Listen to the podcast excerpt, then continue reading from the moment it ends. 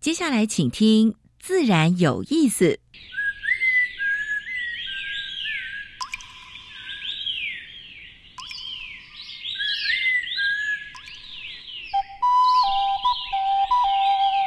大自然是最能启发人心、最迷人的教室。透过鸟语、虫鸣，顺着山峰、水流，教给我们自然万物的盎然趣味与生命智慧。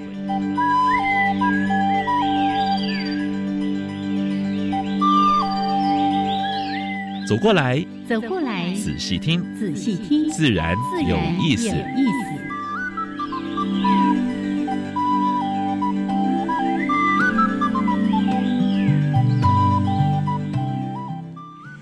亲爱的听众朋友们，大家好，欢迎收听教育电台，自然有意思，我是平视，我是燕子。嗯，已经接近年关了，新年的脚步越来越近了，过两天就要放年假啦，乐乐等哎，年假 上班到十九号。二十号开始放假，对不对？这次年假蛮长的哦，是的，九天十天哦，十天，好好把握，不要只是吃吃喝喝哦，要出去走一走，接近大自然。吃完之后到附近公园要走一走，到附近的郊山要稍微爬一下。是是是，然后过完年有一件很重要的事情，嗯，对，看电影，对，看非常好看的电影，是，哎，这个片名叫做什么呢？山椒鱼来了，啊，我以为要讲麦岛来了。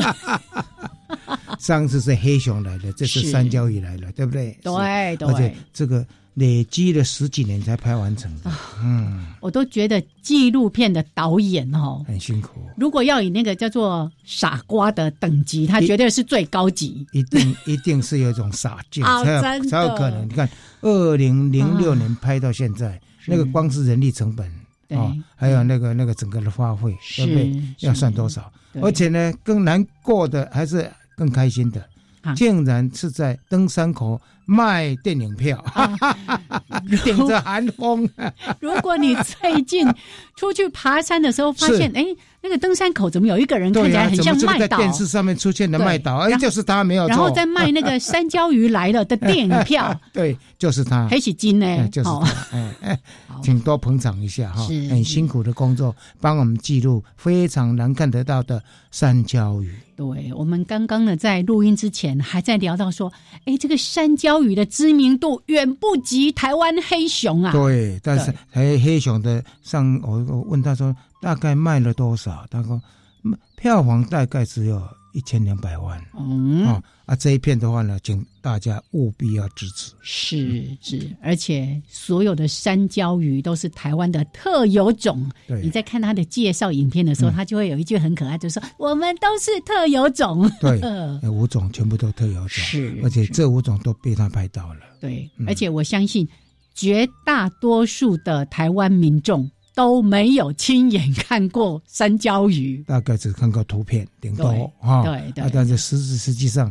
你看它活生生的，哎，在野外，哎哎，有时候我要跟他讲说，哎，那个山椒鱼什么啊？香蕉鱼，香蕉鱼长跟香蕉很像吗？结果都不是，它是蛙类啊。哎，它是两栖，它算蛙类吗？算蛙类，跟蛙是同一类的。哦哦哦，有人在摇头哦，有人在摇头。它不是蛙类的，它是两栖类里面的三焦鱼类。是，好，我们待会儿呢，就在节目里面为大家邀请到。麦觉明导演来到节目当中，好，嗯，麦导来了，麦导来了啊，嗯，好，待会儿主题时间再来跟大家好好的分享。山椒鱼也来了哦，好，那待会儿一开始一样有两个小单元，第一个单元是自然大小事，跟大家分享过去一个礼拜全世界台湾发生过比较重要的农业。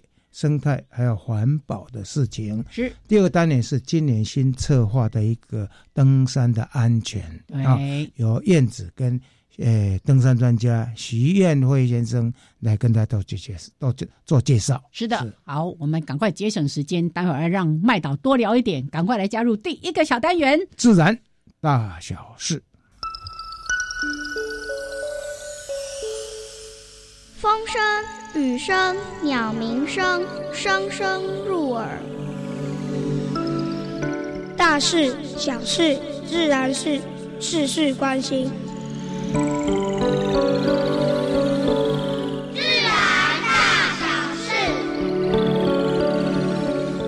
我我跟燕子期待已久的气候变迁因应法，嗯，终于在这一次的立法院通过了，三读过关，非常不容易。哎，呃，企业界跟 NGO 跟政府三方角力，终于还是通过了，我们还是拍拍手了啊！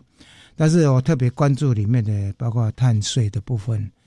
哎，我们好像低标哎，十块美金，嗯 嗯，低标通过，低标通过，但是呢，再来就是执行了了哈。我希望这个法案能够在台湾很顺利的执行啊。好，过去建筑师的设计大概都没有考虑到怎么减碳然后还有就是这些这些材料之后呢的的的再再利用啊。那现在我们是已经注意到这个问题的。啊，日本早就注意到了啊，但是我们要给主妇联盟拍拍手。是，那这次找到包括那个就是建筑建筑工会的这些人，然后你还有这些像关心建筑业的这些理事长一起来开会，希望未来的话，我们的绿能，哎，就是能够减少减少能量的消费啊，还有这些材料也能够循环。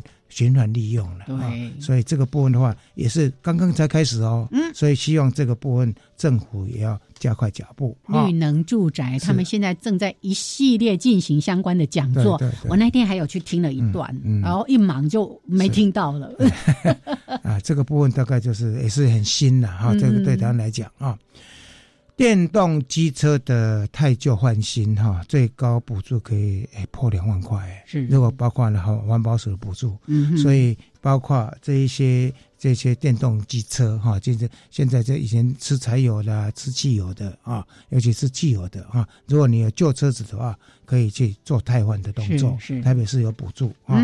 好，那环保署也有在鼓励，就是包括换电动汽车的部分啊。呃，机车也有，还有汽车的部分，所以这个部分大家，呃，趁新年的时候，如果你要换车的时候，特别注意一下这一点。对，跟买车的时候，哎，哎，这个补助要要补给我。对对对，这个事情太好了，一点都不机车。是是。南女海底的底栖生物首次进行普查啊！我这个应该是早就要做了，但是没有关系，现在已经做也来得及了哈。发现有三十二种是新纪录的种类，那你看，你只要去做，一定有新发现，没错，对不对？好，嗯，蜂蜂类未来的蜜蜂，就是呃，不是只有台湾的，全世界都是威胁，包括农药使用啦，还有呃气候变迁啦，哈，还有包括栖地的丧失之类的哈，都会造成威胁。第一支，全世界第一支针对美洲幼虫病。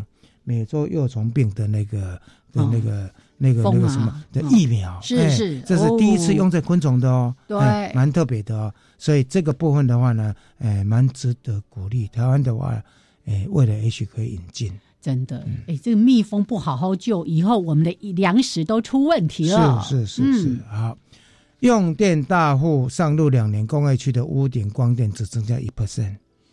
哎，这是很不应该哦。这个是效率吗？对，这不应该啊！经济部你在哪里？经济部在哪里啊？环团会要求经济部哎仔细去检讨。是，因为你总是要先从自己先做起没错，连自己屋顶都都不做做光电，对不对？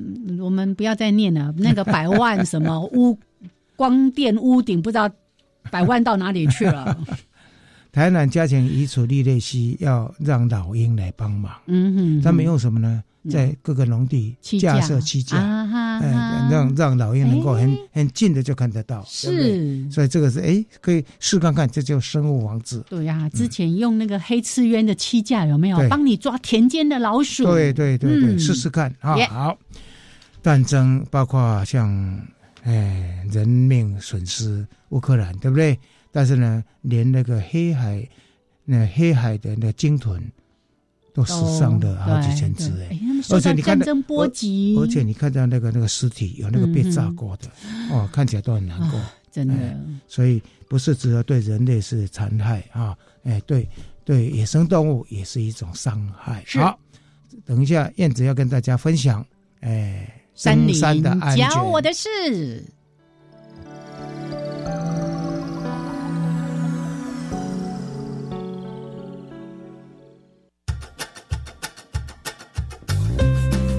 敬山爱山，五尊比五波比，山林教我的事。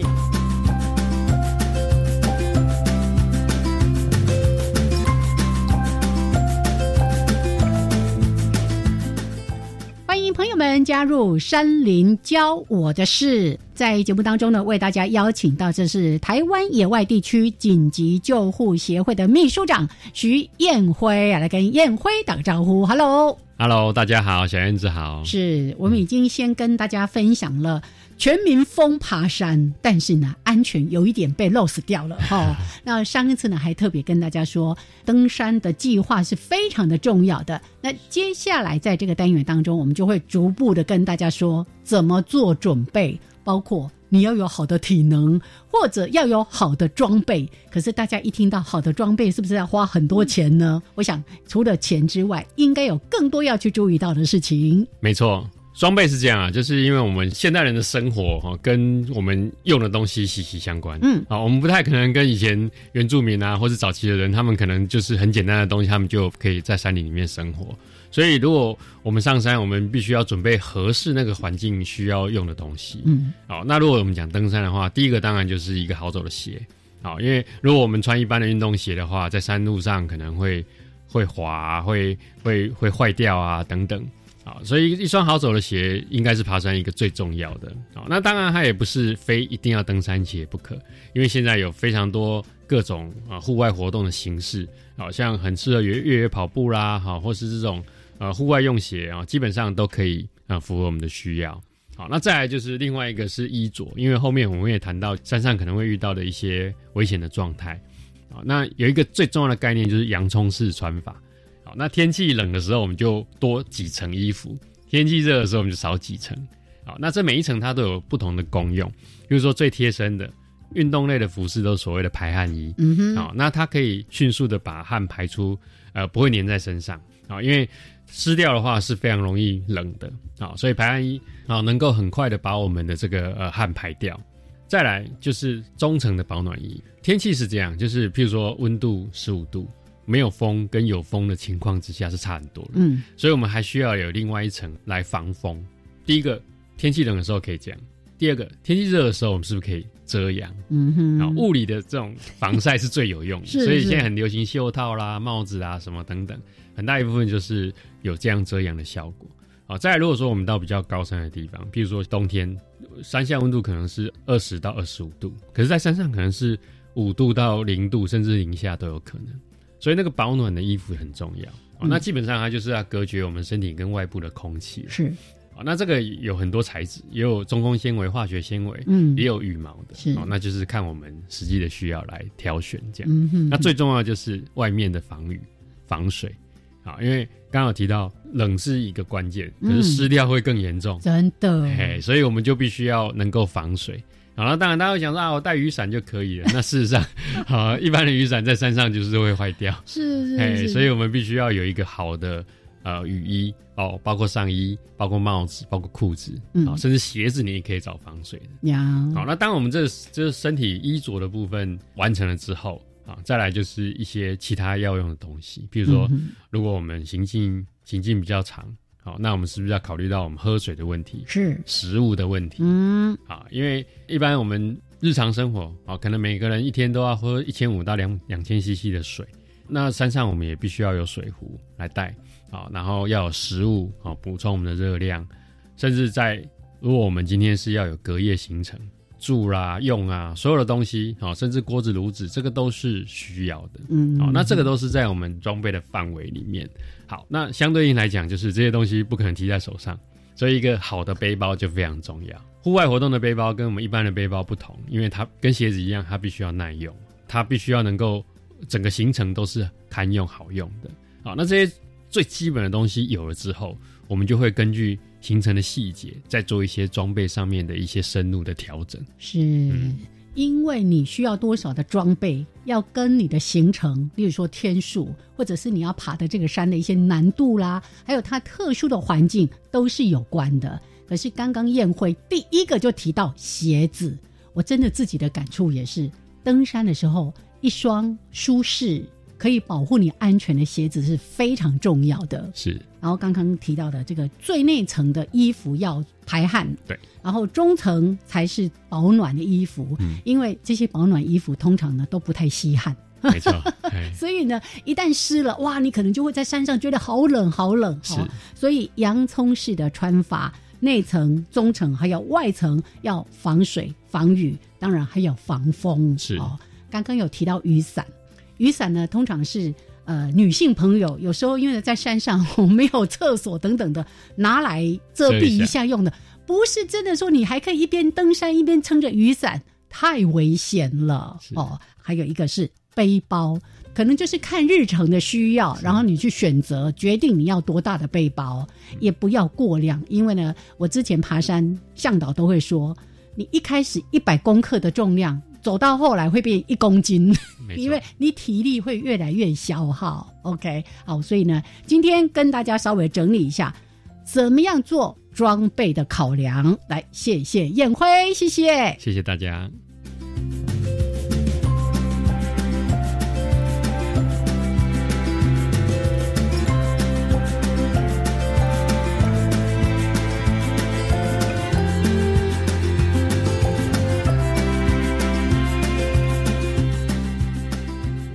好，现在时间是上午的十一点二十一分，欢迎朋友们继续加入教育电台，自然有意思。我三平四，我燕子。我们现在跟我们对谈是麦岛麦觉民，是哎，不用太多的介绍了哈。哎，黑熊来了，这次三焦鱼来了。对，这个刚刚呢，在播单元的时候，录音室好热闹啊！哈，这个。电台同仁自工，大家听到哎，麦导在录音室，大家都跑进来跟他合影，对不对？哎，刚才他们好像忘记签名哎。好，今天呢，非常的欢迎 麦觉明麦导。嗯，杨老师，还有燕子，还有各位听众，大家好，我是麦觉明麦导。对，很难得哈，这个片子听说拍了十多年是吧？能不能把这个？拍摄过程稍微介绍一下这个艰辛的过程，因为三焦鱼它是。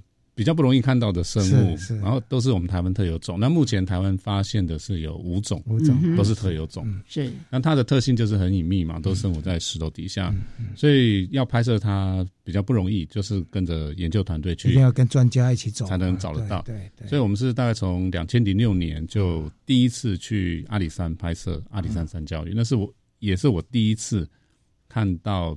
三角鱼的样子，那时候是跟赖俊阳老师是他们在做这个三角鱼的研究调查。嗯那从那次开始，我就觉得哦，三角鱼真的很可爱。那也知道说它的身世背景很奇特，那它算是活化石，嗯，古老的物种，嗯，在地球上已经生存上亿年了嘛。是是是。那恐龙都灭绝了，它还在，所以就觉得说哇，这个生物很厉害。那就知道说，哎，还有另外四种，所以那时候就开始说啊，我应该要把其他五种。都一起把它拍摄下来，所以就一路一直拍拍拍到现在还在拍。哦，这几种你可不可以稍微介绍一下？嗯，你你现在是如数家珍，你现在是专家了。他他是三焦鱼的好朋友，对，好朋友，真的。那刚谈到第一次拍摄是阿里山三焦鱼嘛，所以后来就开始。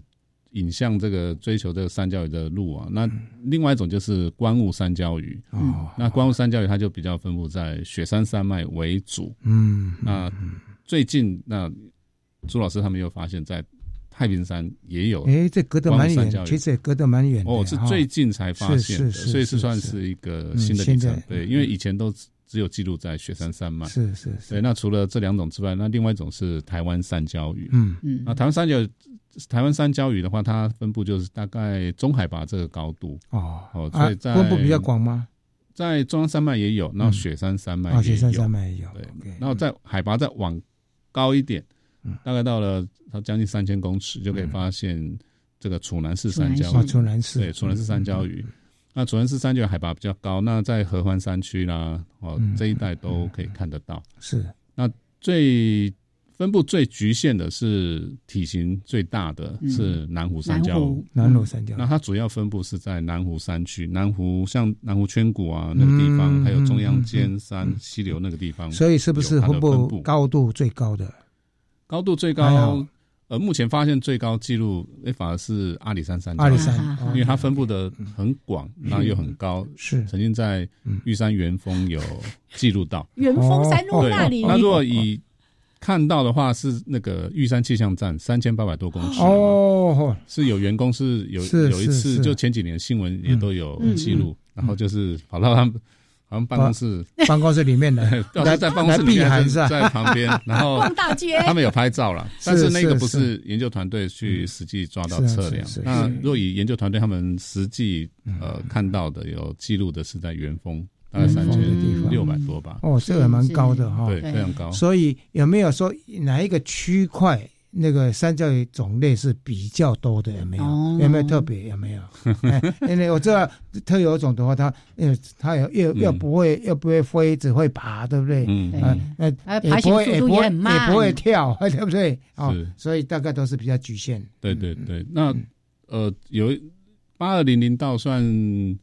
呃，朱老师他们去研究调查，朱有田，这是我们动科系的教授。在最近几年，在八二零道发现，就是有楚南氏三焦鱼，然后那个啊，台湾三焦鱼啊，甚至看到南湖三焦鱼。哦，有三种，对，三种，那多样性是蛮高的。对哈，啊，这个海拔高度呢，八二零道差不多。大概两千两千多，两千公尺，两千公尺，两千公尺上下吧。是是是是。以前在一千多了，一千多，两千这边。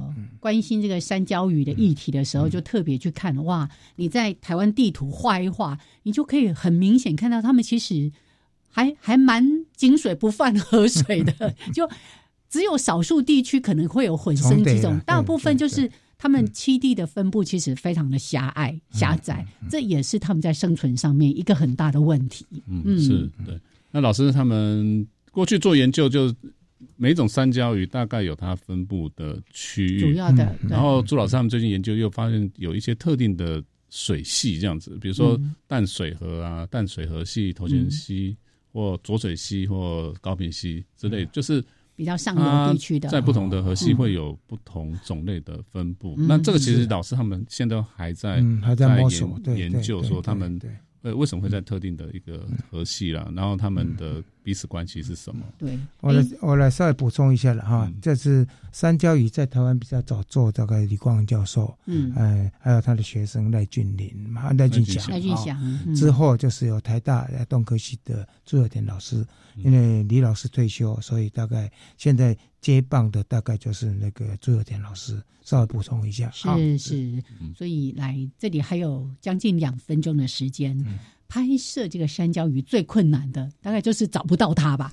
对，跟黑熊一样，就是 黑熊也是要拍的时候看不到黑熊。那山椒鱼也是你一般在陆地上你是看不到的，嗯，因为它生活的地方就是在阴暗的石头底下、木头底下，所以都必须跟着研究团队去找。所以基本上这是第一个难关。然后第二个就是。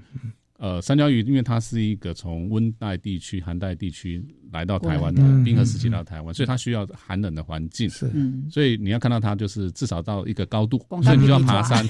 所以至少现在光雾山礁鱼是分布目前海拔最低嘛，大约一千三百公尺左右，北沙天山这附近。所以你至少都要爬到一千多公尺。那有的两千多，那甚至有些地方 都是要爬到三千多公尺。所以。他要去调查或者拍摄，就是要走很远的山路，很辛苦，很辛苦。所以有人就问说。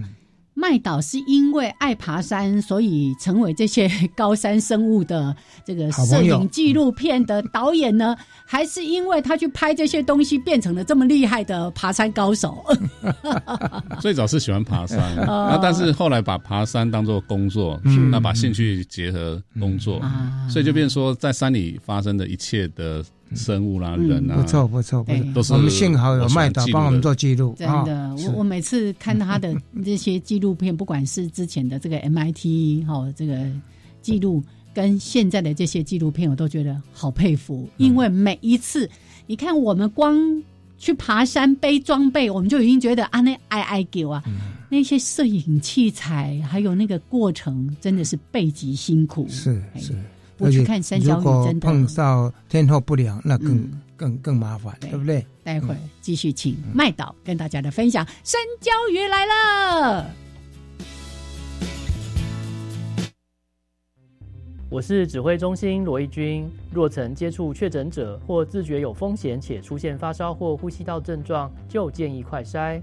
快筛阳性者可透过视讯诊疗或前往社区筛检站与医疗院所，由医师视讯或现场评估确认。如符合六十五岁以上或慢性病等条件，由医师评估后开立药物，请遵照医嘱服药。疫苗打三剂，一起做防疫。有政府，请安心。以上广告由行政院与机关署提供。各位老朋友，各位好朋友，我是常勤芬，我回来了。周一到周五零点到一点重新归零，我们有更新、更好的、精彩的节目内容，欢迎旧雨新知，大家归队。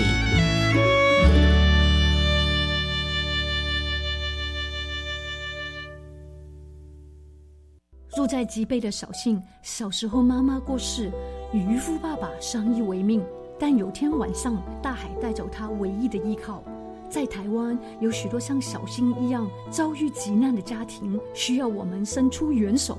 我是朱卫英，让我们坐在最少的身上，陪急难家庭走过疾风暴雨。请捐款支持一九一九爱走动急难家庭救助计划。一九一九要救要救。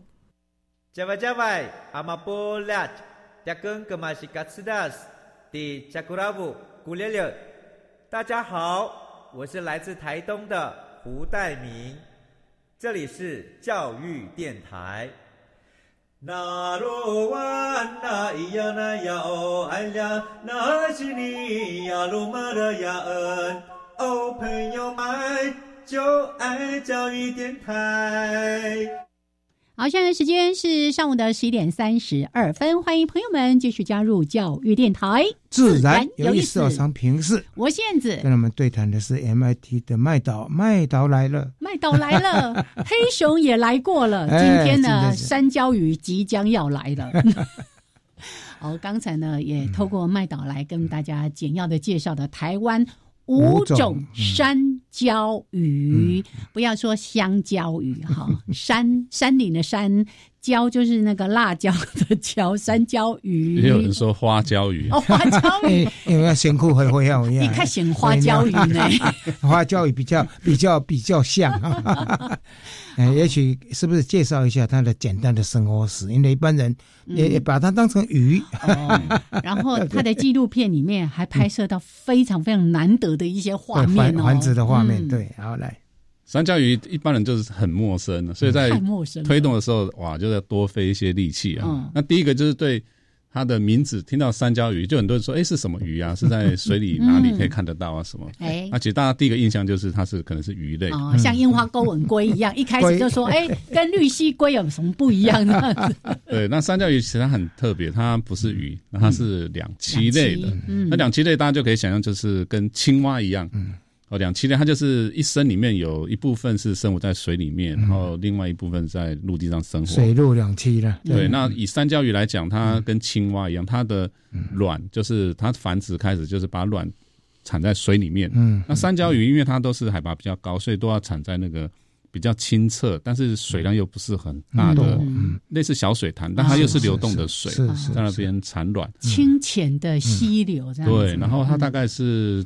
冬季就开始进入繁殖季，然后大概这个雪开始融化的时候，有些水了，它就会开始产卵在那个里面，然后那个卵呢，它的细胞就开始发育嘛，就变成它是胚胎一颗一颗的还是卵带状的？它是一颗一颗，可它又是串成一串的，比较像蟾蜍，蟾蜍，比较像蟾蜍。林春富老师说是像一串香蕉这样，对，然后就一串一串，然后会粘在那个石头上，石头上，然后呢？卵串就会在水里这样，水里面，然后旁边会有青带，就是公的母的三角会在旁边守护上，对，啊，公母都会守护，对，然后他们研究来说，公的然后照顾的比母的还要比较尽责是吧？这是林春老傅老师他观察有这样的一个现象特征哈，然后他就在也是做蛙类的啊，然后他就在水里面就开始发育嘛，然后慢慢就。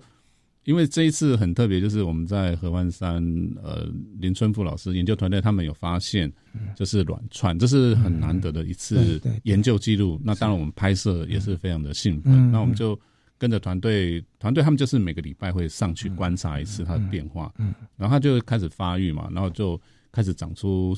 从一个细胞两个，然后变成那种胚胎，然后慢慢你就看到它长出手啦、头啦那个形状，所以整个过程你都有拍到就对了。哦，太棒了！那因为这是在野外的记录，所以是算蛮难难得一次的机会，蛮难蛮难得的画面。是，然后慢慢就长出眼睛，然后开始会动了，在里面动。所以我们大概从三月份就是发现以后，然后就是记录每个礼拜跟着团队上去，啊，一直变化，然后到。呃，它的整个成熟以后，它就会突破那个破卵而出，嗯，它就变成像我们知道像青蛙的蝌蚪一样，它就变成也是小蝌蚪，小蝌蚪，对，很小一只，哦哦，对，那时候也是在水里面，那变成蝌蚪也是慢慢，那时候是它在呃水栖的阶段嘛，所以它那时候的呼吸是用跟鱼一样是用鳃，那它的是外鳃，它的外鳃就很特别，就像羽毛一样长在这个头的旁边，很明显这样外鳃，那。我们会透过一些特殊的镜头去做拍摄。有没有注意到这个段期间它吃什么样东西？它全活的东西，还是说水中的一些小动物？有没有？这时候是应该是父母亲有给他带便当啊，就是他有那个原来卵黄里面，对对，他那时候是主要就是靠那卵黄在发育，是是，他就开始变态，就是变态变态，然后慢时间久，他这个外鳃慢慢就是萎缩退化以后，慢慢转为肺呼吸，肺呼吸。然后就登陆，那我们那时候记录就是大概记录到八月，从三月记录到八月，哦，这么过程蛮长的，对，大概有半年的时间，所以是这画面算蛮珍贵、珍贵、珍贵的不得了。然后也花了很多心思，然后找了一些特殊的器材，因为要在那个很浅水域要把它拍摄下来，不容易。对，那我们要不要干扰？对，然后我们拍摄下来，它那个就拍的很清楚，所以这过程我觉得是一个蛮难得所以也蛮值得大家。推荐进戏院去看，就是你看大荧幕也看得很清楚。我我要问一个问题，刚才提到说山椒鱼的这个纪录片拍了十几年，你有没有算过为了拍山椒鱼你上山上了多少次？非常多次，因为这十几年来。就是研究团队，他会去一些特别的山区，嗯，就做调查。那我们就会就一直跟一直跟这样对，或者说他这次是要去调查不同三角鱼的种类，我们我们也会跟着去。那像这次，比如发现到卵串，我们就会跟着去，嗯，就是看他们有一些呃什么样的研究，那呃适合记录，我们都会跟着去。所以。其实，在拍摄上就花了蛮多的时间和人力，所以这方面在拍摄的成本，我们也没有说去把它评估，因为对，因为每一次去都是花蛮多时间，短的话一天两天，然后多的话十天都都会。有没有记录到他在觅食的这个过程？有没有吃什么？有没有特别记录到？有没有？有这次除了在画面上我们拍摄到整个卵的发育过程之外，那另外一个就是说。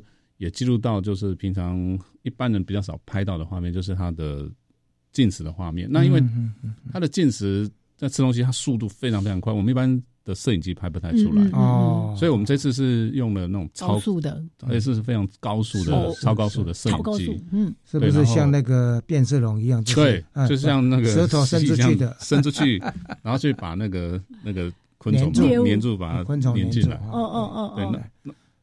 在画面上，我们就都有这样的记录。对，那它都吃一些昆虫类啊，像节肢动物、昆虫啦，还有马路啦什么之类的，鼠妇啊这样子。鼠妇，对对，有一些这种。森林里面的昆虫是是是，这其实是非常可爱的生物啊！你每次看到它，都觉得啊，它是要怎么自保啊？看起来就是一个非常柔弱、柔弱的一个小生物。但是呢，刚刚说了那个 miss 那个弹出去的舌头是非常惊人的，有点像那个它的行走，那个像树懒这样，慢慢慢慢的，对，慢慢的，对。呃，一般的话，如果出现到一窝的时候呢，就是只有一窝呢，在旁边也会有。在在你做记录的大家族吗？对，嗯，对他其实老师他们是讲是他们有时候是集体来繁殖的，哦，就是可能这个水域这个点是很适合的，嗯，所以他他们会繁殖集体的时候会会会集体来繁殖，OK，对，然后而且就老师这里这几年的观察，他在同一个点他会重复的来，哦，会重复，对，所以他们在我们发现卵串后的。隔年，嗯，你发现那边还是有。哦，就是说基地保护是非常重要的，所以就那个环境就特特殊的那个为气候条件，还是说为环境，其实都应该做记录了哈。是，对，像像之前八二零零道刚讲，因为有三教育三种，对。三种嘛，对，所以那时候本来要在八二零盖三屋的，所以那次也有跟呃国家公园反映，反映之后，对，所以国家公园也有听进去，后来就是把本来要盖在八二零零道那一座三屋。就把它移到移到其他地方人线上面了，嗯，就是另外一个地方，就避开那个栖地繁殖的地方。是哦，这个很重要。但是如果没有做这个研究，你根本不知道啊。对对对对，所以这些生物的基础调查真的非常非常的可贵哈。所以你看这个麦岛，他们整个团队，当然麦岛每次都要冲第一个，那个常常看到他在影片里面背着大大的包包，都很重哦。无数次的跟着研究人员，是是，因为刚刚刚也提到说，像这样的物种，你你自己想上去拍都还很难，因为你很难了解到它到底会在什么样的地方栖息。那刚刚也提到说，啊，它平常呢，它栖息的环境都在那个石头下。前几年曾经有一个新闻，让山椒鱼有一点受到大家的注意，是因为好像国外有那个团体来。这个叫做翻石头找山椒鱼的旅行团，这实在是太不应该了。对，那甚至也有国内有团也是，就是说啊，大家觉得这个这么难得，这么稀少，然后大家一起上山去翻。可是你一翻的时候，你再放回去，很可能不小心就会压了它，或者惊扰到它了。它很重要，基地就破坏掉了。是是，所以大概有一些像这么好的一个基地的话。研究人员大概都会特别标示那些地方的，有没有让让大？但是呢，你如果标示出来，一般人又知道又很麻烦，对不对？也很为难呐。哦，自己自己的调查的地方就是 GPS 定位，当然应该要做了啊。嗯嗯。不过这样讯息其实一般山友也很多都知道了。那现在有几个地方是。刚好在七地旁边，跟呃登山活动会比较有有有一点冲突，就是像南湖圈谷那地方，因为那个地方是在山屋旁边，也是现在是营地嘛。那那个地方刚好是大甲溪源头，那那很多扎营在那个地方，那这边也是算是。就干扰性比较重的一个地方哦，是是是，就人为活动造成的一些干扰，国国家公园应该也会注意到这一点哈，有有反映给那个应该会有管理单位嘛？朱老师他们都有跟国家公园去呃讨论这样的这个事情，接这接他们的研究计划嘛，大概都会会会提出来。是是哦，那。可不可以跟大家稍微分享一下？因为这十多年来的跟着研究人员不断不断的上山，有发现他们的栖地有稍微优化一点呢，还是有劣化这样的问题，让你更担心的吗？呃，因为这是一个长期的资料研究嘛，那只是有听像赖老师他们之前讲，像阿里山他们。发现阿里山山教育，因为他们在那边做了蛮长期的研究，从六十几年就开始做。嗯，那那个地方他也是发现，呃，数量其实还算是稳定，可是就是，但是有些地点就是过去曾经发现过，那后来就发现那个族群消失了。那比如说我们有一次去奇来山的黑水塘那边去找，过去都有记录，然后后来去找就都没找到，表示说刚好那次没找到，或者说它的族群。比较少，比较少了。对，那像南湖山区的那神马镇山屋那旁边呢，呃，也是过去都有记录，那后来再去找，就都没再找到他的踪迹了。嗯，所以是什么原因？我想这他们都还是在持续的分析研究。还有阿里山前呃以前有种山葵的地方有嘛？哈，有，但山葵的就被取缔掉了哈。所以那个地方现在的状况怎么样？现在那边有做富裕。会不会是比过去更好？会不会？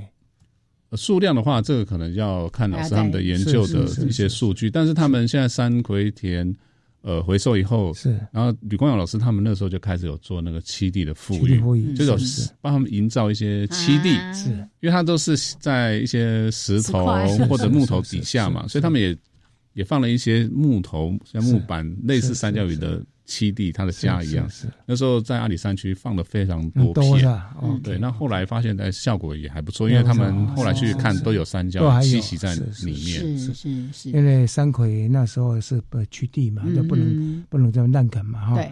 啊，取缔掉的话，如果说你没有再保护好，那会有负面的。哎，对对。好，听到这里。你要忍住去到山上想要翻石头的这个冲动，真 的真的。呃，因为就像我刚刚说的，还有办那个旅行团，这是万万不可的事情。那呃，研究人员去翻找，那是他们为了要做记录、做研究。我们一般人，我们就偷偷的想啊，那里面可能有，高兴一下就好了。真的，不希望大家。去做出这些干扰的行为。好，来聊到这边，时间十一点四十五分，稍微休息一下，一小段音乐之后，我们继续回来，请麦导来带着我们看山椒鱼。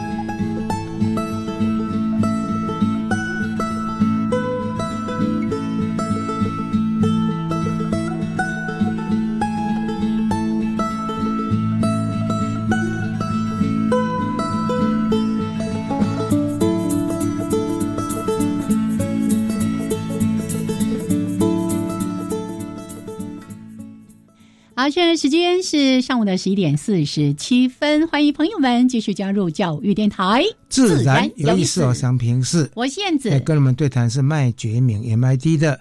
那这次哎拍摄三焦鱼啊，三焦鱼来了，是继黑熊来了。现在还看得到黑熊来的的这部影片吗？现在已经下片了嘛？对，还有没有放在什么地方？目前没有，但是已经有发行 DVD。DVD 就是 USB 这样的的影音产品。哦，那到时候也会跟大家分享。如果大家想要购买，三焦有这个家庭也会做嘛哈？对，有家庭版就是一般家人可以看的，那也有公播版，就是学校啊、机关团体也都可以收藏典藏。真的，尤其这个山椒鱼很值得大家来认识它。好，那刚刚呢，我们在音乐当中其实也有在挖掘说。在拍摄这个山椒鱼过程，有没有什么曲折离奇的？还有在这个影片当中，麦导最想要呈现给大家的一些相关的内容。嗯，我想这一台这一部生态电影，我想。让大家认识的一个就是三角鱼这样的生物嘛。那刚有提到台湾五种，因为都是我们台湾的特有种。那特有种就是全世界只有台湾有，只有台湾有了。对，所以你不去认识它，我觉得是很可惜。那尤其它是很不容易看到的，那就是很难得。这十几年来，透过研究的团队还有拍摄团队长期去记录，那才有这样的一个成果。所以我是还真的蛮推荐，就是大家可以进戏院去看，因为这是。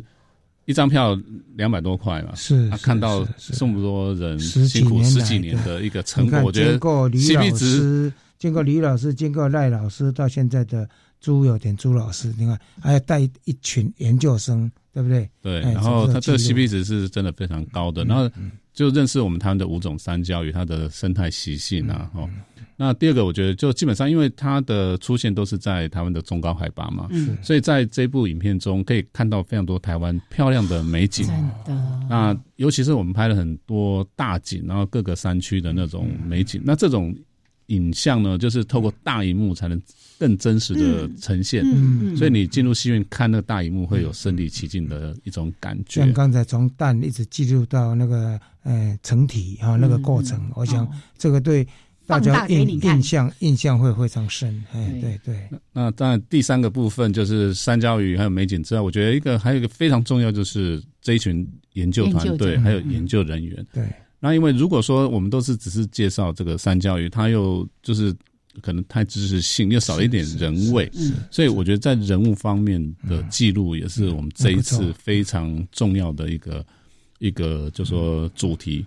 那在试片过后，大家看到很多人有反应说：“哇，这真的不是一部生态片，嗯，而是是一个非常有故事，然后非常有人味的一部片。”因为我们呃。这研究团队等于是一个接力赛一样，对对。从李冠勇老师从民国六十七年就开始记录阿里山山教，一直到他的学生几位学生，那当然一个代表性人物是赖俊祥老师，那到后来为了为了这个研究牺牲的牺牲的生命，对。那尤其像二零一六年我们去为了证明中央山脉以东有没有三教育那次。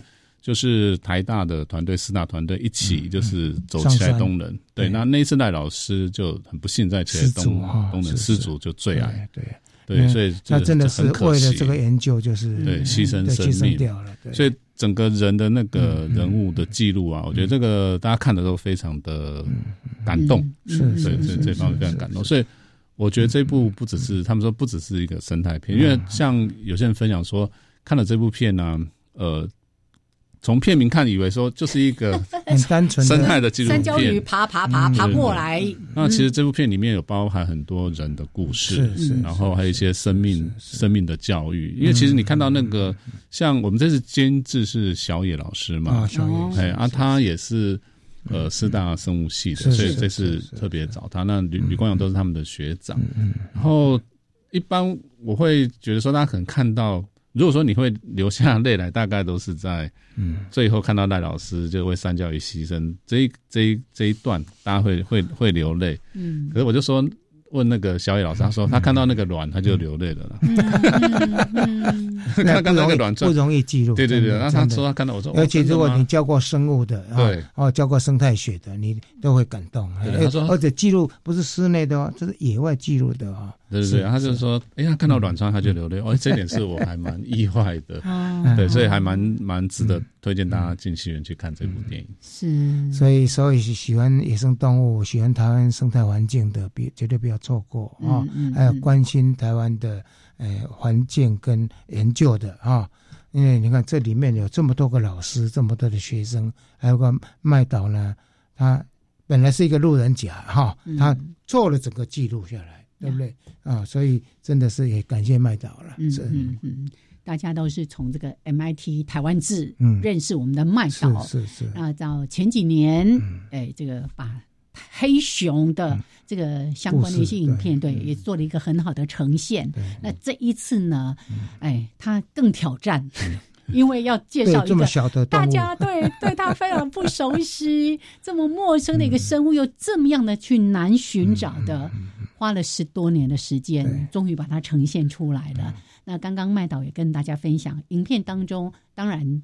有山椒鱼五种台湾特有种的山椒鱼的生态记录，是还有大山大景，嗯，这个真的要进院线去看。哎，很多人说啊，我爸他没有办法去登大山，就从影片来看，台湾的高山真的是太漂亮，很漂亮。我这这个麦导一定特别有感触的。嗯，那其实这次为了让影片就是说呃更丰富，然后更容易去。行销推动，那我们这次其实，在影片的旁白的部分，那我们这次有特别邀请，就是摇滚天王，就是伍佰，哎，我爸，我爸来为这一部电影做旁白的配音，真的，因为那时候我们把这个期望给他看，哎，他也是看着觉得，哎，这是很有意义的事情，他就答应 来帮我们这个配音。哦，这是旁白是我吧，哎，伍佰，那因为他大家会认为他也是台湾特有种，很在地嘛。哦，那另外。还有就是我们的主题曲是歌手陈升，啊，陈升啊，这是写的，呃，这是写两首歌，哦，一个在片中，那一个是片尾，片尾，那就都非常符合那个呃整个气氛，非常好听。然后这次的音乐也是请到音乐才子，像王希文啊，他们整个来做电影的配乐，都最棒的。对，但这一次因为是生态片，我就怕说呃有些。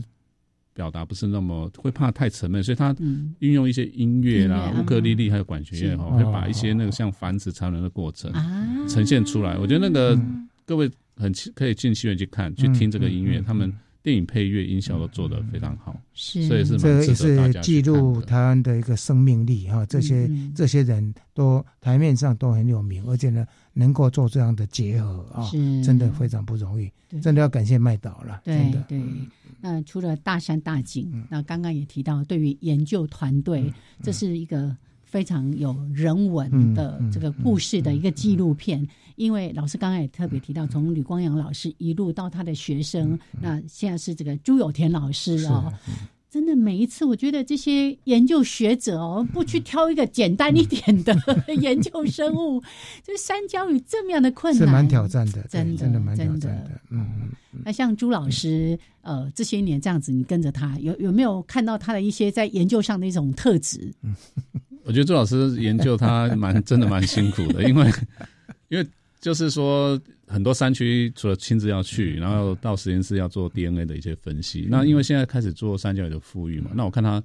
几乎是每个礼拜自己开车 上关务去。我补充一下，朱老师本来是在这实验室里面做 DNA 的，对他很少跑野外的。他现在为了三教整个跳出来，而且拉着大学生到处跑，这个跟他鼓鼓掌。对对对，所以他最近就是说，他自从赖老师离开后，他就是毅然决然就说要承接这个研究计划嘛。是是。所以就是就很辛苦的研究，因为研究三教的呃。团队人数也不多，对，所以很多事情都要亲力亲为。所以我看他常常就是 我别总啊，我别照，我都要自己开车了。然后说啊，这样的哇，好辛苦。所以说，希望这影片。那个放映出去也也能够让一些政府政府单位啊，在这个基础科学要多重视啊，研究经费能够再 多一点，对，因为上山真的很辛苦的，对，让他们更有更多的资源，可以找更多的人啊，然后有更好的资源，然后做这样的研究。山区的研究真的充满的风险，对，真的。所以，除了让大家来认识山椒鱼，还有看到台湾的这些美景，真的是大山大景哦。很重要是向这些研究人员致敬哦。是。那好，最后剩下两分多钟，让麦导跟大家说一下，我们要怎么样可以看到这一部影片？大家如果在登山口看到麦导，我再重复一下，看到麦导的时候，那就是麦导没有错，在那边卖票，一张才两百多块哈。那为了跟台湾的观众能够分享，那我们这一次在二月十号哦，快到他一个月的时间，二月十号会在全台湾大概有四十家的戏院同步上映，北中南东都有吗？对，从台北、新北、新竹、桃园那到台中、嘉义、台南、高雄、屏东。然后花莲啊，甚至澎湖都有戏院要上台东有没有？台刚才台东目前 目前没有安排到，所以他有有观众来反映说：“哎，我们台东为什么没有？”那我们就希望说，好，如果说看谁能够支持，那也可以用包场的方式，或者再跟这个行销公司来推荐这样子。然后二月十号。大家一起来为三教育加油，因为第一周很重要，要把这个票房稍微冲出一个好成绩，让这个播出能够长一点。因为如果 如果如果那个院线的话人数太少，他就很快下片了。那所以为了要让他加温，所以我现在就是会也到北中南的登山口去卖票。那像之前已经去观音山。象山，那前几两两天去飞凤山，新竹飞凤山，听说反应还不错，效果不错，那个都卖了将近一千张的票了，所以我过年应该不打烊，会到 高雄，然后台中、屏东继续去登山口卖票，所以大家可以看我们的脸书，到时候我们可以碰面，然后会签名送一张酷卡，是是，哎。还要签还要签名卡，你是像那个五星主厨一样，他到处跑就对了 哈。对对对。好，来二月十号开始，在全台湾有四十家的这个电影院要同时上映了。那详细的资讯大家可以去搜寻，你只要打上“山椒鱼来了”，我相信你就可以找到。哎，你住家附近哦，然后尽量多邀一些亲朋好友一起的来。最好家里有小朋友的哈，从小就培培养啊是。谢谢麦导。谢谢。谢谢。谢谢老师 谢谢燕子。三椒鱼来了。三椒鱼真的来了。加油加油。不要错过哦也为我们的生物。你看影片也就是在为他的守护多尽一份心力。是的。好谢谢麦导谢谢所有的听众朋友我们下次见。再见喽嗯拜拜。